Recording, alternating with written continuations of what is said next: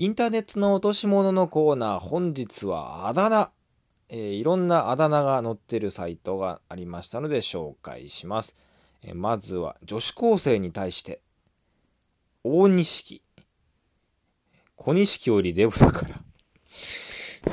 どんだけ太ってんだよ、それ。小錦って相当、えー、補足説明ありますと、小錦はですね、最高体重283キロあったらしいんですけども、まあ、それよりデブだったらしいですね。もう、それもう自分で立てないタイプのデブですよ。それ誰かに引っ張ってもらわないと、ベッドから降りられないタイプのデブっぽいですね。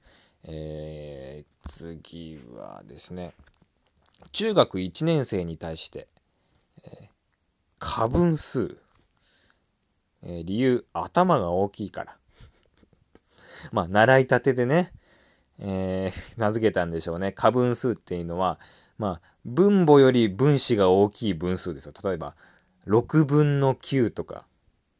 そう。分母を超えちゃってる分数、過分数っていう。仮に分数って書いてね。うん、多分ね、中1で習いたてでね、な習った単語を使いたいみたいな感じでなったんでしょうね。えー、次、えー、中学生男に対して、えー、変態、理由、女子の体操服の半ズボンを大量に盗んだため。いや、もう、いいでしょだったらこれ。もう犯罪者とかだよ。普通だったら犯罪者ってあだ名でしょこれ。変態で済んでよかったね、これ。逆に。うん、でも呼ばれ続けるのもきついですね。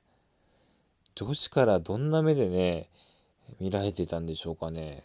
というわけでですね、まあ本日時間的にこの辺で、まだまだね、えー、インターネットの落とし物のコーナー、あだ名続きます。また聞いてください。